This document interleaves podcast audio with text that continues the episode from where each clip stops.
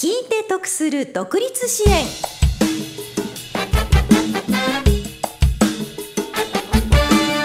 こんにちは亀井さゆりです。新しくお店を開業したい会社を作りたい。そんな方のために設立まで無料で相談に乗ってくれるところが西東京にあるということをご存知ですか？この番組では西東京商工会創業支援センターが行っているお店の開業や会社の創業などを支援する事業についてご紹介しています。聞いて得する独立支援この番組は西東京商工会創業支援センターの提供でお送りします。これから商売を始めようと思っているあなた。西東京には無料で創業の手ほどきをしてくれるところがあるのを知っていますか？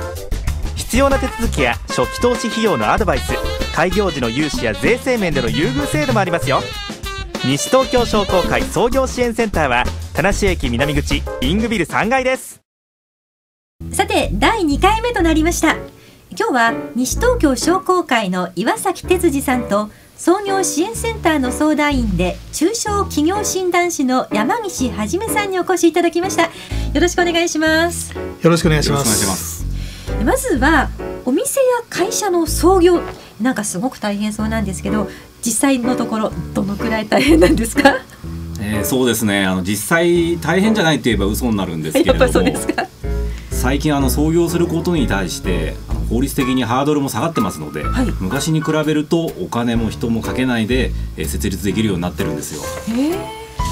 またあの昔は独立して失敗するとなかなか再就職再就職することは難しかったんですけれども、はい、最近は独立後に安定した会社員がいいなと思ったらまた再就職される方なんかも出てきてますので、うん、昔ほど大変さはなくなってきてる気がしますね。ではあの創業することで何かいいことってありますか？うんとですねあの個人差があると思うんですけれども、はい、一般的にはあの仕事のやりがいとかそれから収入とか時間なんかですかね、はい、あの独立開業する最大のメリットっていうのは自分がやりたいことを自分がやりたいスタイルでできるっていうことだと思います、はい、やり方次第ではあの会社勤めでは得られないような大きな収入を得ることもできるんですよ。いいですね。またあの独立開業するとですね労働時間に関しても自分自身の判断で思い通り思い通りにすることができるので、はい、あの自分が働きやすい時間に働きたいだけ働くことができるっていうのはまあメリットですね、はい。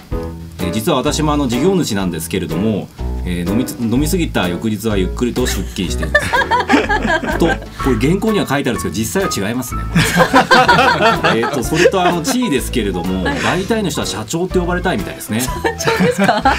私もね若い頃あの東南アジアに旅行した時社長って呼ばれて非常に気分が良かったです。それは岩崎さんちょっと違うと思います。いえいえ冗談です、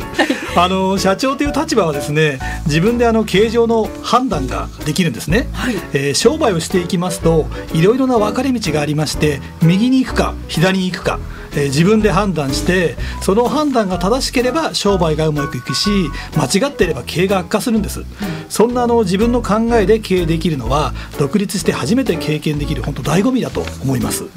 つまり自由でやりがいはあるけれど自己責任が伴うってことですよねそうなんですよ。あの正しい判断をするためには知識や経験それから情報などいろいろなものが必要なんですが、はい、それとあのいい仲間っていうのも必要なんですね、はい、独立後は困った時に相談に乗ってくれる仲間がとても大切なんです。創業支援センターでは商売を始めようとする方々のいい仲間になれればなというふうに思っていますあの皆さんゲームをやられると思うんですけども、はい、本当にゲームに例えればですねあのボスキャラという強いキャラクターに勝つためには、まあ、いいアイテムとかいい仲間がいないとダメなんですね。なんかこう独立するってワクワクしてくるお話ですよね。創業支援センターはこんな感じで最初は不安な独立を専門知識を生かしてアドバイスしてくれるところなんですね。やっぱり独立するなら使わないと損ですね。はい。今日もまたお時間が来てしまいました。お店を開業したい会社を創業したいそんな方はぜひ西東京商工会創業支援センターまでご相談ください。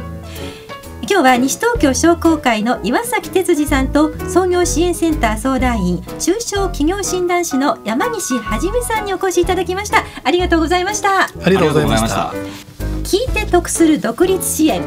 この番組は西東京商工会創業支援センターの提供でお送りしました。